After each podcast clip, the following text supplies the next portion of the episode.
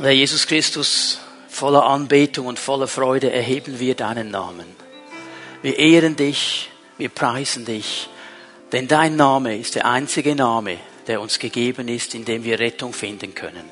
Und ich danke dir, Herr, dass wir heute feiern dürfen, dass du auf diese Welt gekommen bist als der Erlöser, als der Erretter, als der, der ein neues Leben möglich macht und als der, der uns begegnen möchte.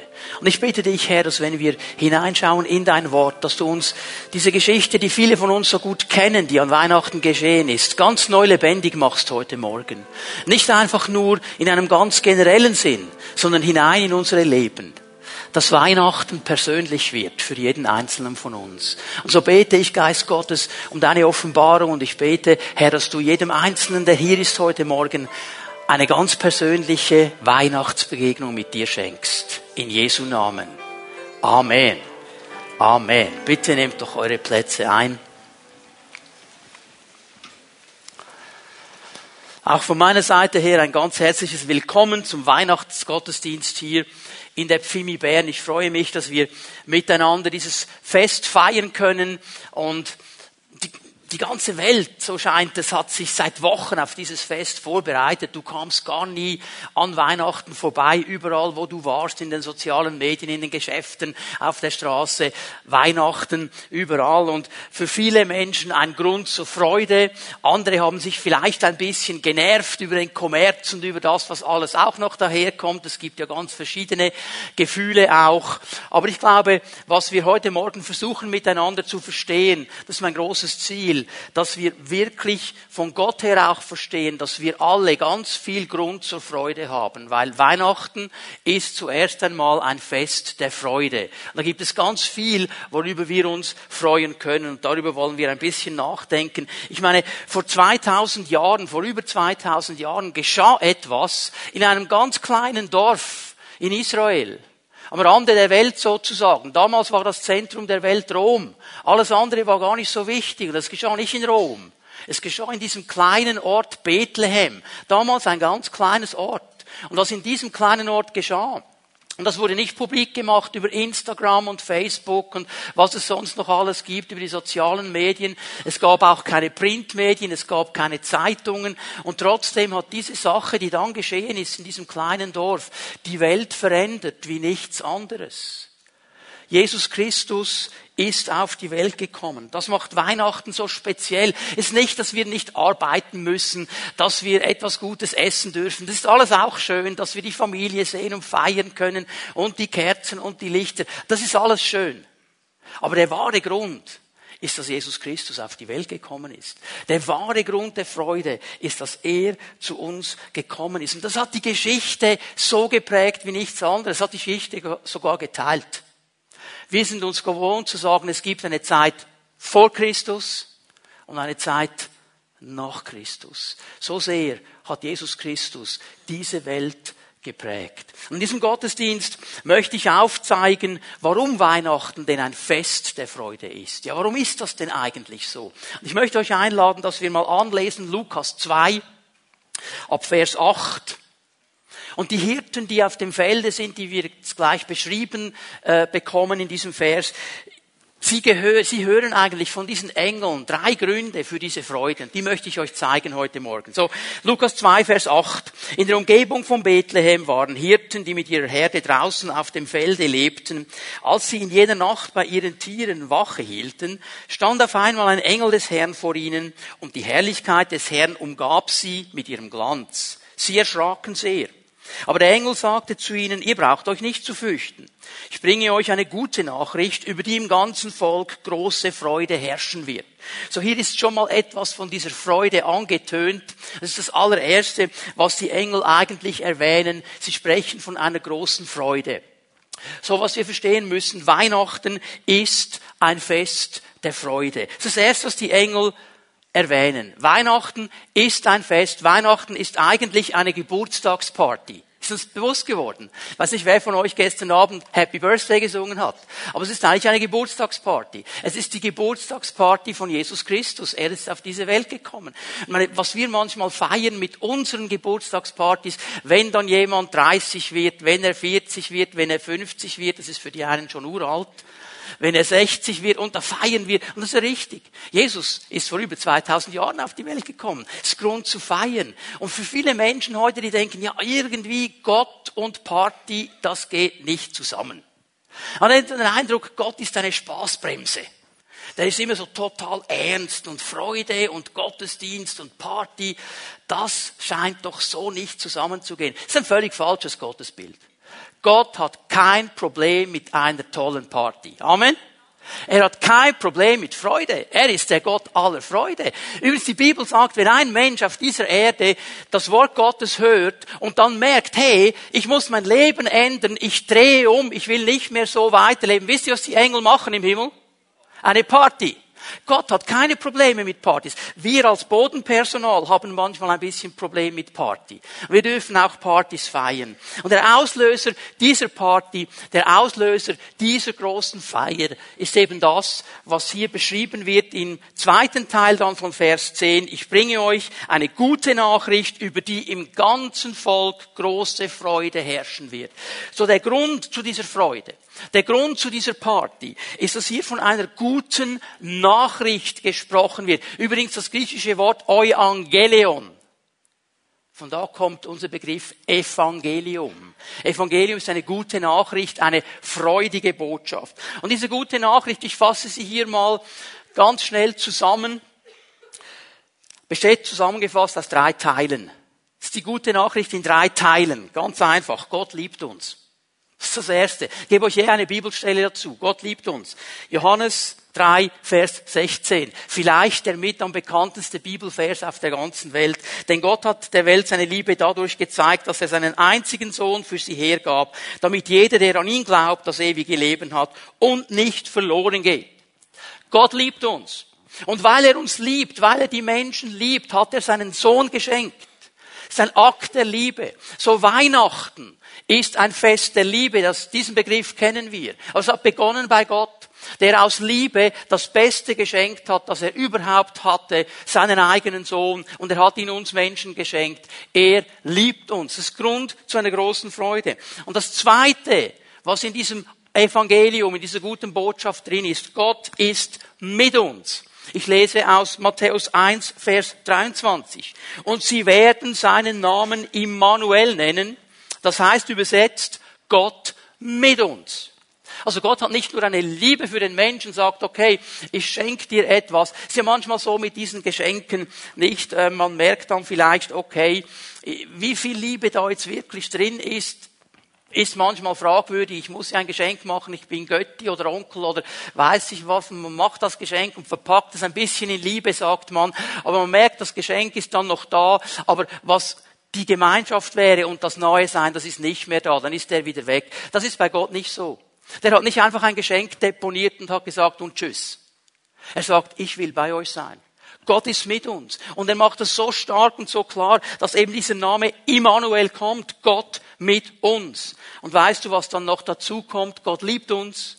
Gott ist mit uns. Gott ist für uns er ist nicht gegen uns. Johannes 3, Vers 17. Gott hat seinen Sohn nicht in die Welt gesandt, um zu verurteilen, sondern um sie durch ihn zu retten. Gott liebt uns. Das ist die Botschaft von Weihnachten. Gott will mit uns sein. Das ist die Botschaft von Weihnachten. Und Gott ist für uns, nicht gegen uns. Das ist die Botschaft von Weihnachten. Und das ist schon genug Grund zu Freude, wenn wir das wirklich verstehen. Er liebt uns. Er ist mit uns. Er ist für uns. Und weißt du was? Egal ob du katholisch bist, egal ob du reformiert bist, egal ob du aus einer Freikirche kommst, egal ob du Jude bist, egal ob du Moslem bist, egal ob du Hindu bist, egal ob du Buddhist bist, egal was es sonst noch alles gibt, diese Botschaft gilt dir. Gott liebt dich. Gott will mit dir sein. Und Gott ist nicht gegen dich. Er ist für dich. Das Label interessiert ihn nicht im ersten Moment. Er möchte dir persönlich begegnen. Der erste Grund, warum wir uns an Weihnachten freuen können, ist diese Liebe Gottes für uns Menschen. Grund zur Freude. Das zweite, was ich sehe in dieser Botschaft der Engel, ist diese Errettung. Weihnachten ist nämlich nicht einfach nur ein Fest der Freude. Weihnachten ist auch ein Fest der Errettung. Wir lesen mal Vers 11, Lukas 2, Vers 11. Die Engel gehen dann weiter und sagen, heute ist euch in der Stadt Davids ein Retter geboren worden. Es ist der Messias, der Herr. Und das erste, was ich hier noch einschieben möchte, Leute, habt ihr gesehen, was da hier steht? Heute ist euch. Euch. Das waren diese Hirten auf diesem Feld. Und sie hören das. Und sie hören nicht, ja, irgendwo für alle zusammen, euch. Euch. Weihnachten ist persönlich. Die gute Botschaft ist persönlich. Gott ist nicht interessiert an uns allen, ich sag's mal so, sondern an dir ganz persönlich. Weil die Gefahr ist ja immer, dass der Einzelne umgeht, untergeht in der großen Gruppe. Und Gott möchte dir heute Morgen sagen, ich liebe dich. Ich will mit dir sein. Ich bin nicht gegen dich, ich bin für dich. Dreh dich mal zu deinem Nachbarn und sag ihm, Gott liebt dich.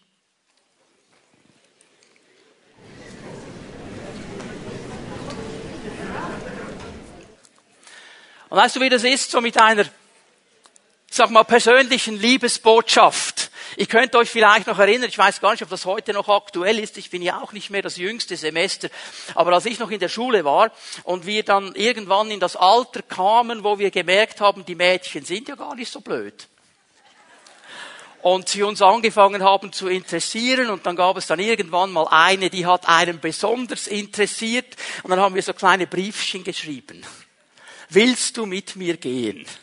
Ich liebe dich. Liebst du mich auch? Ja, nein. Ankreuzen, zurückgeben. Dann wurde es ganz persönlich, oder? Ich meine, wisst ihr, wenn man das ja nicht kommuniziert hat, dann ist man dann in diesen Liebensgefühlen irgendwo geschwelgt, aber man wollte ja, dass das Gegenüber dann auch irgendwo eine Antwort gibt. Und darum hat man dann nach langen Kämpfen und inneren Fights mal diesen Zettel geschrieben und hat gehofft, dass Ja kommt zurück. Gott geht es genauso. Er hat uns einen Liebesbrief geschrieben. Jesus Christus, seinen Sohn, er hat ihn uns gegeben. Er liebt uns. Er will mit uns sein. Er ist für uns. Und weißt du was? Er wartet heute Morgen drauf, dass du ein Ja ankreuzt und ihm sagst, jawohl, ich will das. Weihnachten ist persönlich. Denn wenn es nicht persönlich wird, dann nützt es uns nichts. Wenn er nur für alle anderen gestorben ist, aber nicht für mich, dann ändert das mein Leben nicht. Aber ich sage dir, Gott möchte unser Leben verändern, er ist nämlich für dich gestorben und für mich. Und erst dann, wenn ich persönlich Ja sage, werde ich merken, was für eine Dimension das ist. Es ist nämlich die Dimension der Rettung. Heute ist euch in der Stadt Davids in Bethlehem ein Retter, eigentlich ein Erlöser müsste man übersetzen, geboren worden. Es ist der Messias, der Herr. So dieses Kind in dieser Krippe ist der Erlöser. Er ist der Erlöser der ganzen Menschheit. Und hier müssen wir eines verstehen. Gott würde nie etwas tun, das nicht absolut nötig ist. Er macht das, was wirklich nötig ist. Und er würde uns keinen Erlöser schenken, wenn wir keine Erlösung bräuchten. Er würde nicht einen Retter schenken, wenn wir nicht Rettung bräuchten. Und das müssen wir ganz neu verstehen, ob wir das wahrhaben wollen oder nicht. Und ich weiß, in unserer Gesellschaft ist das schwierig, weil jeder zeigt sich ja eben auch in den sozialen Medien immer von der besten Seite. Und wenn ich da mal ein bisschen durchscrolle, habe ich das Gefühl, alle haben das Leben voll im Griff. Alle haben keine Probleme. Alle haben sich völlig unter der Kontrolle. Es ist bei allen alles immer nur gut. Also so sehen die Fotos auf jeden Fall aus. Und wir müssen uns immer wieder eben eingestehen, weil Gott das schon immer gewusst hat, wir brauchen Errettung. Wir brauchen Hilfe. Wir brauchen Erlösung. Darum ist Jesus Christus auf diese Erde gekommen. Ich mache das hier auch ganz kurz. Die Errettung, die Gott uns in Jesus schenkt, ist dreidimensional. Dreidimensional. Was meine ich jetzt damit? Also ich meine nicht, dass ihr jetzt die Brille aufsetzen müsst.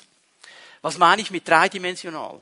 Wir sind errettet von etwas, wir sind errettet für etwas und wir sind errettet durch etwas. Das meine ich mit dreidimensional. Ich werde es gleich schnell aufschlüsseln. Gott will uns von unserer Vergangenheit erretten. Wir sind gerettet von unserer Vergangenheit. Von all dem in meinem Leben, was nicht gut war. Von Sünde, von Schuld, von Bitterkeit, von Gebundenheit.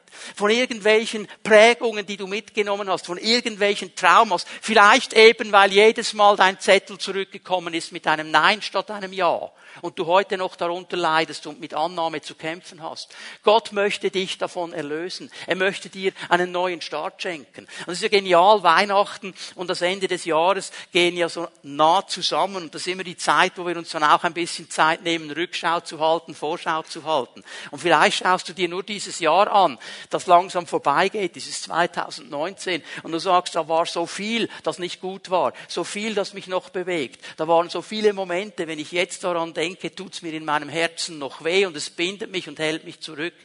Da ist immer noch dieser Zorn in meinem Herzen über diesen Chef oder über diesen weiß ich was, Nachbarn und so weiter. Und du merkst, das sind Dinge nicht gut. Gott möchte dich erlösen. Er möchte dir begegnen. Wir sind erlöst von unserer Vergangenheit. Matthäus 1, Vers 21. Sie wird einen Sohn zur Welt bringen, dem sollst du den Namen Jesus geben, denn er wird sein Volk von aller Schuld befreien. Von aller Schuld. Es gibt nichts, was Jesus nicht erlösen kann. Es gibt nichts, was er nicht vergeben kann. Es gibt nichts, von wo aus er dich nicht erretten kann. Er ist der allmächtige Gott. Und du sagst, ja, okay, aber mh, hm, ist es wirklich so schlimm? Weißt du, ich schätze an der Bibel, dass diese Menschen, die geschrieben haben, so ganz ehrlich werden. Und jetzt werden wir etwas lesen von einem Mann. In den heutigen Standards würden wir sagen, das ist ein top erfolgreicher Mann. Was dieser Mann in kurzer Zeit mit den Mitteln, die er hatte, aufgestellt hat, ist gewaltig und es prägt bis heute nach. Sein Name ist Paulus, der große Apostel. Und dieser Mann war nicht einfach nur ein Top-Shot der war auch ganz ehrlich.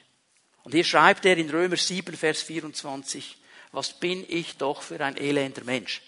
Das würden wir auf Instagram nicht so posten, oder? Wer wird mich von diesem Leben befreien, das von der Sünde beherrscht wird? Was macht dieser Mann? Er sagt, vieles ist gut in meinem Leben, aber es gibt eben noch gewisse Dinge. Und da komme ich nicht los davon. Da bin ich gefangen. Da komme ich nicht raus. Er wird jetzt hier ganz ehrlich, jetzt spreche ich mal zu den Leuten, die hier sind und sagen, okay, ich kenne Jesus schon lange. Lass uns die Masken ausziehen. Und lasst uns ehrlich werden. Weil jeder von uns kämpft auf gewissen Gebieten. Jeder von uns braucht irgendwo Hilfe. Und wir haben manchmal das Gefühl, darf man ja nicht darüber reden. Doch, wir müssen lernen, echt zu sein. Weil nur dann kann eben diese Errettung und diese Hilfe kommen, die Jesus Christus für uns hat. Und jetzt könnten wir verzweifeln daran. Und wenn wir nur Vers 24 lesen, würden wir verzweifeln. Aber Paulus hat eben diese Sicht und sagt dann in Vers 25, Gott sei Dank. Jesus Christus, unser Herr, erlöst mich eben davon. Bei ihm ist diese Antwort. Aber noch einmal, ich komme auf dieses Zettelchen mit Ja und Nein zurück. Das ist der Schlüssel, dass du eben sagst, ja Herr, stimmt. Ja, Herr, hier kämpfe ich. Ja, Herr, hier ziehe ich die Maske aus. Ich bin jetzt nicht einfach nur happy, weil ein bisschen Weihnachten ist und ich jetzt heute Nachmittag noch mit der Familie feiern muss und dann mache ich zwei Stunden happy und dann gehe ich wieder nach Hause und habe eine Krise. Sondern dass du heute Morgen sagst, Jesus, jetzt begegne mir und gib mir diese Freude mit, die echt ist, die nicht gespielt ist. Gott hat uns für ein neues Leben errettet. Schau mal, er hat dich von der Vergangenheit errettet und für etwas Neues errettet. Er möchte dir eine neue Vision geben, eine neue Zukunft, neue Pläne, die von ihm sind. Ich lese hier mal aus 2. Timotheus 1, Vers 9. Er ist es ja auch, der uns gerettet hat, eben von der Vergangenheit und dazu berufen hat, zu seinem heiligen Volk zu gehören. Du sollst hineinkommen in eine neue Familie. Mit Menschen, die mit dir zusammen vorwärts gehen wollen. Und das hat er nicht etwa deshalb getan, weil wir es durch entsprechende Leistung verdient hätten, sondern aufgrund seiner eigenen freien Entscheidung. Wir haben es nicht verdient. Keiner von uns.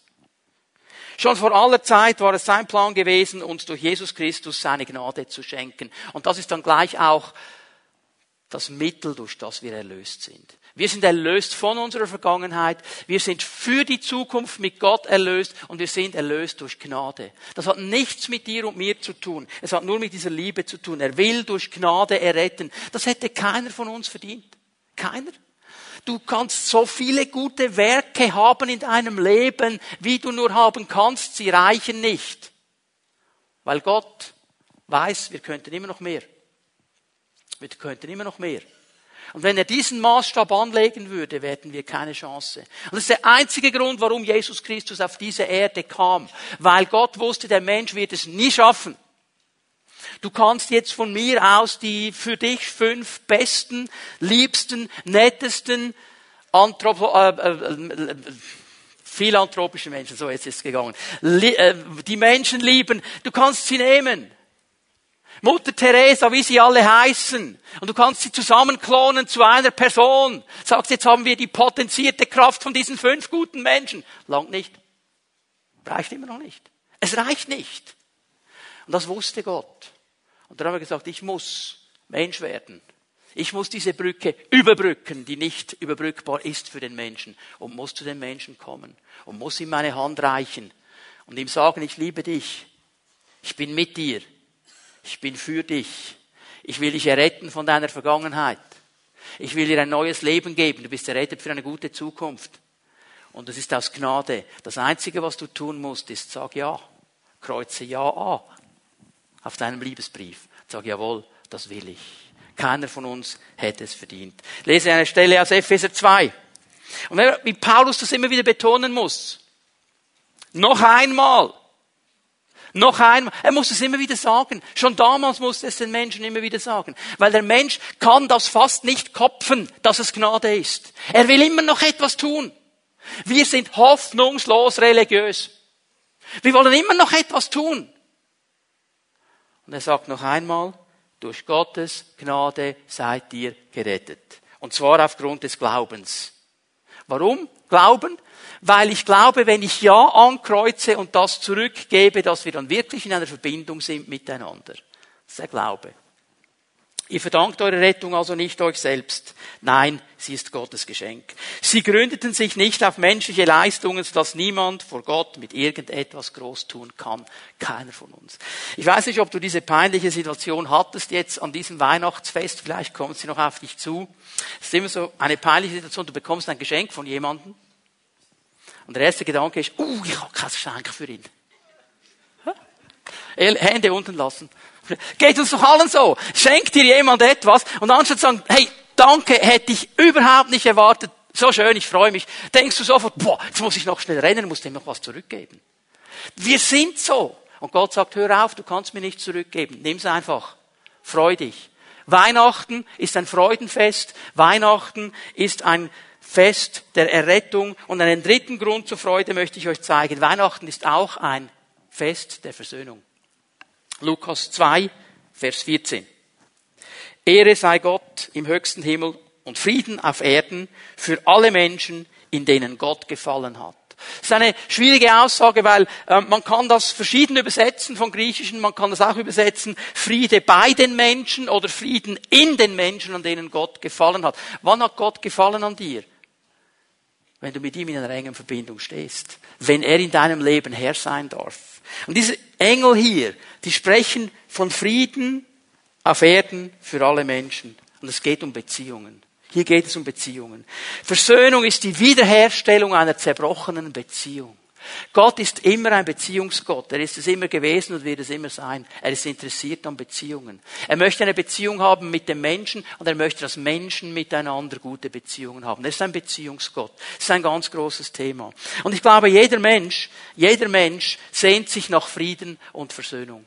Das ist eines der ganz großen Themen. Oh, wir würden uns Frieden wünschen auf der Welt. Ja? Absolut. Kann jeder von uns unterschreiben. Niemand möchte Krieg. Niemand möchte Streit. Frieden wäre ein großes Ziel. Als ich noch ein bisschen jünger war, gab es eine deutsche Dame, ich glaube Nicole hat die geheißen. Die hat ein kleines Lied geschrieben, das ging um die ganze Welt. Ein bisschen Frieden, ein bisschen. Kennt ihr das noch? Ja, ja das ist der Wunsch, den wir haben. Und jetzt kommt dieser Engel und sagt, ja, Frieden, Frieden. Aber weißt du was? Alle Versuche, die wir unternommen haben, egal wie viel Leute am Verhandlungstisch saßen, haben uns nicht weitergebracht. Es gibt immer noch Krieg. Wir wüssten es ja besser, aber es gibt immer noch Krieg. Was ist denn das Problem? Ist die Botschaft von Weihnachten eine Illusion? Viele Menschen haben sich eingerichtet, das ist alles Illusion, gibt's doch gar nicht, sonst wäre es besser auf dieser Welt. Und es ist ja auch einfach, wenn man einfach für alles Gott die Schuld geben kann und wir uns aus der Verantwortung nehmen, oder? Ja, warum lässt Gott das zu? Warum macht Gott das? Ist ja einfach. Aber ich glaube, die Sache liegt ein bisschen tiefer. Wenn wir nämlich diese Botschaft wirklich verstehen, dann können wir da, wo wir sind, etwas verändern. Weißt du was? Weltweiter Friede ist nur möglich, wenn in den einzelnen Nationen Frieden ist.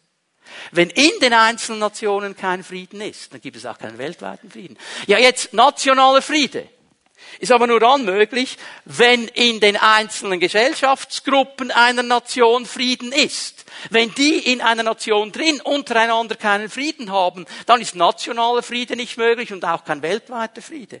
Ja, aber jetzt in den Gesellschaftsgruppen ist Friede nur möglich, wenn die einzelnen Familieneinheiten in dieser Gesellschaftsgruppe Frieden haben miteinander. Wenn die keinen Frieden haben, dann wird die Gesellschaftsgruppe keinen haben, die Nation wird keinen haben, die Welt wird keinen haben. Ja, jetzt die Familien. Ja.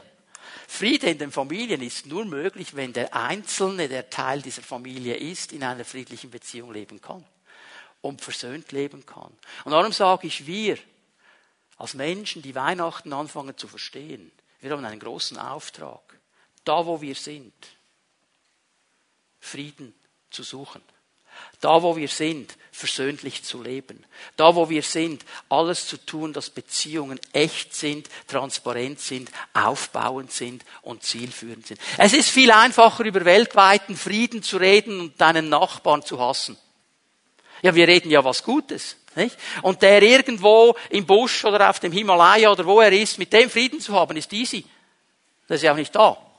Aber der Nachbar nebendran, der dir immer halb so parkiert, dass du nicht mehr reinkommst mit deinem Auto, der dir das Zeugs vom Balkon runterwirft in deinen Garten, ist einfacher mit dem im Himalaya. Verstehen wir? Aber es fängt eben hier an. Und es fängt bei mir an. Wenn wir diesen Frieden, und jetzt sage ich noch etwas, Frieden in mir ist nur möglich, wenn ich Friede mit dem Friedenfürst habe.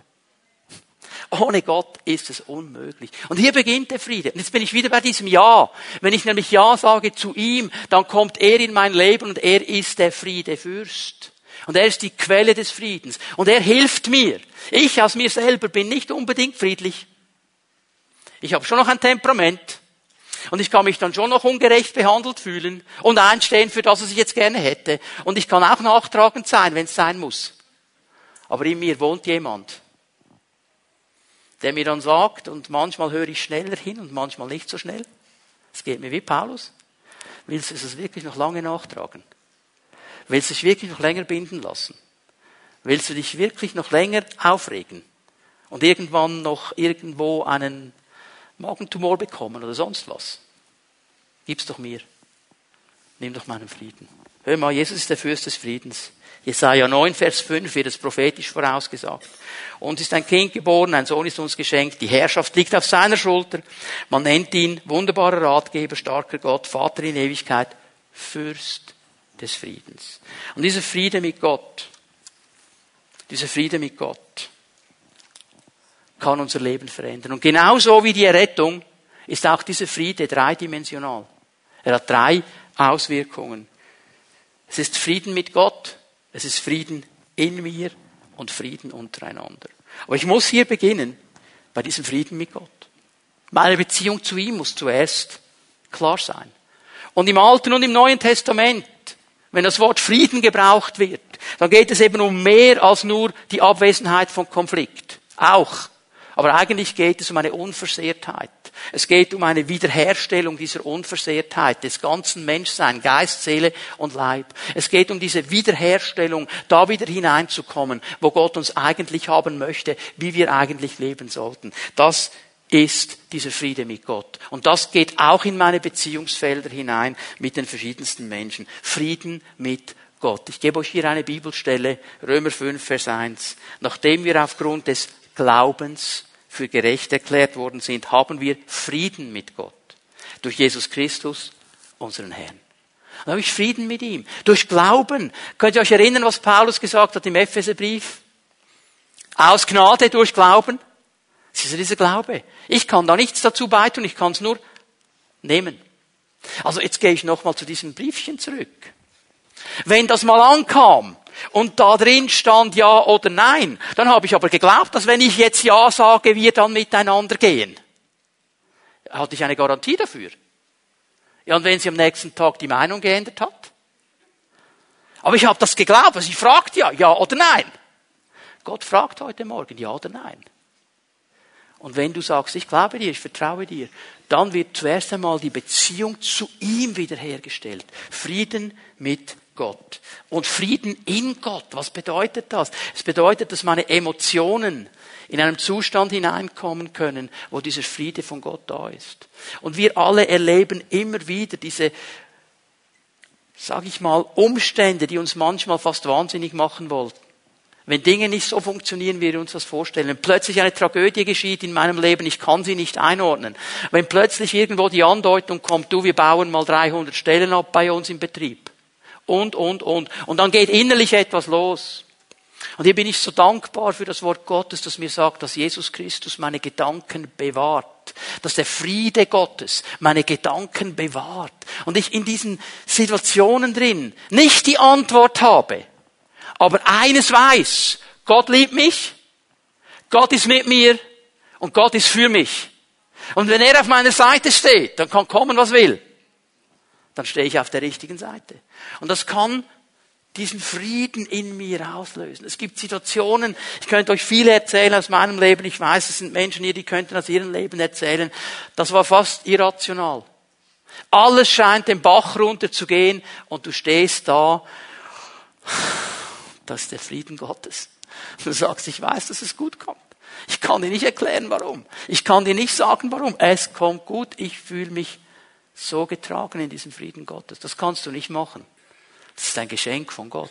Das beginnt da, wo du Ja sagst zu diesem Frieden mit Gott, wird Frieden in dir kommen. Und dann natürlich, und das ist vielleicht das Schwierigste, Frieden untereinander.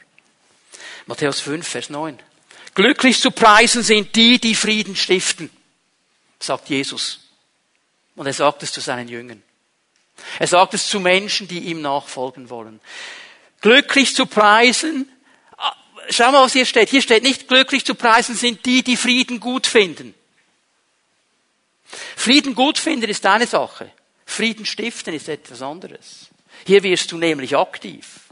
Noch einmal, du kannst ja Frieden gut finden, aber trotzdem bist du nicht bereit, den Leuten, die ganz nah sind bei dir, zu vergeben um Frieden zu suchen. Frieden stiftet, ich gehe da hinein.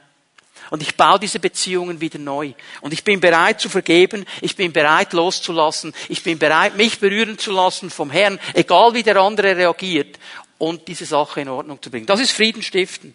Und Weihnachten ist doch die beste Gelegenheit, Frieden zu stiften. Wie willst du ein fröhliches Fest feiern, wenn du weißt, heute Nachmittag kommt die ganze Familie zusammen, auch der Typ, mit dem ich schon seit 30 Jahren einen stillen Konflikt habe, der mir irgendwas getan hat, der weiß das vielleicht nicht mal mehr. Ja, wie willst du dich freuen? Echt kannst du dich nicht freuen, das ist alles nur gespielt. Ist doch die beste Gelegenheit, heute hinzugehen und sagen, Sepp oder Fritz oder wie er immer heißt, hey, da ist etwas geschehen vor 30 Jahren, weißt du was? ich lasse das los. Vergebe dir. Lassen wir es. Lass uns echt wieder gut leben miteinander. Das wäre doch der Moment, oder? Ich weiß, das tönt jetzt ganz leicht. Ist es aber nicht. Aber weißt du was? Es ist der Weg des Segens. Hast du gesehen, was Jesus sagt? Glücklich zu preisen sind die, die Frieden stiften. Aber dann wird etwas geschehen. Und weil Gott dich liebt und weil Gott mit dir ist und weil Gott für dich ist, wirst du diesen Weg auch nicht alleine gehen. Er wird mit dir sein. Weihnachten ist eine feste Freude. Freude darüber, dass Jesus Christus gekommen ist, dass er unser Erretter ist und dass er Versöhnung schenkt. Und ich möchte dich einladen, dass dieses Weihnachtsfest in diesem Jahr ein ganz spezielles wird. Weil du nämlich hier heute Morgen eine Entscheidung triffst in deinem Herzen, diesem Jesus Raum zu geben. Ich lade euch ein, dass wir aufstehen. Bitte, dass die Lobpreisgruppe noch einmal nach vorne kommt. Und ich möchte euch einladen, dass wir für einen Moment einfach still werden vor unserem Herrn. Lass uns einen Moment, wenn wir einfach vor ihm stehen, ganz persönlich darüber nachdenken. Stell dir mal diese Frage ganz persönlich für dein Leben. Gibt es da in meinem Leben irgendwo einen Raum, eine Situation, wo ich merke, ich muss diesem Jesus ganz neu Raum geben.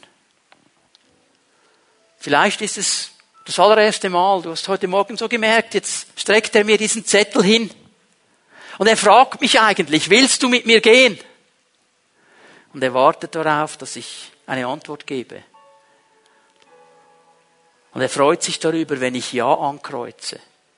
Und du sagst, das ist mir gar noch nie bewusst geworden, aber da will ich doch Ja sagen zu diesem Jesus. Dann trifft diese Entscheidung heute Morgen. Und vielleicht merkst du, okay, vor Jahren ist diese Entscheidung mal getroffen worden, jetzt ist so vieles geschehen und ich habe so vieles gesehen und, und, und in meinem Leben. Aber vielleicht ist es heute Morgen dran, noch einmal ganz bewusst zu sagen, Herr, ich setze einen Punkt. Ja, ich will mit dir vorwärts gehen. Vielleicht bist du hier heute Morgen, es gibt Bereiche in deinem Leben, wo du merkst, hier brauche ich diese Errettung vom Herrn. Hier brauche ich eine Freisetzung. Und sag in deinem Herzen einfach, ja Herr, ich komme zu dir. Ich höre auf, das aus eigener Kraft zu versuchen. Ich lege es dir hin. Nimm deine Gnade und bitte dich, dass du mir begegnest. Und vielleicht, ja vielleicht, merkst du, es gibt in meinem Leben Beziehungen, die sind nicht versöhnt. Entscheide dich heute Morgen zu vergeben. Entscheide dich loszulassen. Entscheide dich nicht mehr länger nachzutragen. Und wenn ich das hier so sage, ich bekomme diesen Impuls vom Geist Gottes. Es sind Menschen hier und sie wissen ganz genau, das geht mich jetzt etwas an. Aber diese Person, diese Person ist schon gestorben. Die ist nicht mehr da. Ich kann mich gar nicht mit ihr versöhnen. Und der Herr sagt, der Schlüssel dazu ist, dass du eine Entscheidung triffst, trotzdem loszulassen. Es ist so, wie wenn du noch ein Seil halten würdest, obwohl diese Person nicht mehr da ist. Aber du hältst immer noch fest an dieser einen Sache. Und wenn du es loslässt heute Morgen, dann kann Befreiung kommen. Es ist eine Entscheidung, die ich zu treffen habe. Und ich möchte euch einladen, dass wir miteinander unsere Augen schließen. Dass niemand herumschaut jetzt in diesem Gottesdienstraum. Und wenn wir vor dem Herrn stehen mit geschlossenen Augen, dann möchte ich dich fragen, willst du heute Morgen dein Herz öffnen? Und diesen Jesus in diesen Bereich hinein einladen, vielleicht zum ersten Mal, vielleicht zum wiederholten Mal. Aber du tust es mit einer Offenheit und mit Glauben. Da möchte ich gerne für dich beten. Und damit ich weiß, für wen ich beten darf, dann möchte ich, während wir die Augen geschlossen halten, dich einfach bitten, dass du da, wo du bist, deine Hand ausstreckst zum Herrn. Streck sie einfach aus, dass ich sie sehe, und dann werde ich gerne für dich beten. Danke, Herr. Ja, streck diese Hand zum Herrn aus. Er sieht dich. Er sieht dich. Jesus Christus, ich danke dir für diese Menschen, die sich ausstrecken zu dir die eine Entscheidung treffen, ihr Herz zu öffnen. Und ich bitte dich, Herr, dass du das tust, was nur du tun kannst. Dass du jetzt in diesem Moment jeder einzelnen diesen Personen persönlich begegnest. Dass du ihre Herzen berührst. Herr, dass du da, wo eine erste Entscheidung getroffen wird, für dich neues Leben schenkst. Dass du da, wo ein Mensch sagt, ich komme zurück, ich will wieder mit diesem Jesus leben, dass du neues Feuer schenkst. Dass da, wo Menschen gebunden sind, dass du sie löst, dass du sie errettest, dass du ihnen Glaubensmut gibst, vorwärts zu gehen in Freiheit. Und da, wo Menschen sich entschieden haben, zu vergeben, loszulassen, Bitterkeit niederzulegen, Herr, da bitte ich dich, dass du zuerst einmal die Herzen heilst, die verletzt worden sind wo diese Beziehungen schiefgelaufen sind. Dass du die Kraft der bösen Worte, die ausgesprochen worden sind, zerbrichst und zu Boden fallen lässt, dass sie nicht mehr wirksam sind. Dass du den Schmerz und die Not, die da drin ist, wenn wir an diesen Moment denken, dass du sie wegnimmst. Dass du heilst und wiederherstellst. Und Herr, dass du hilfst, jetzt in diesem Moment wirklich loszulassen. Jede Kette, jedes Seil, jede Bindung loszulassen. Jede seelische Bindung loszulassen. Dass Freiheit kommt.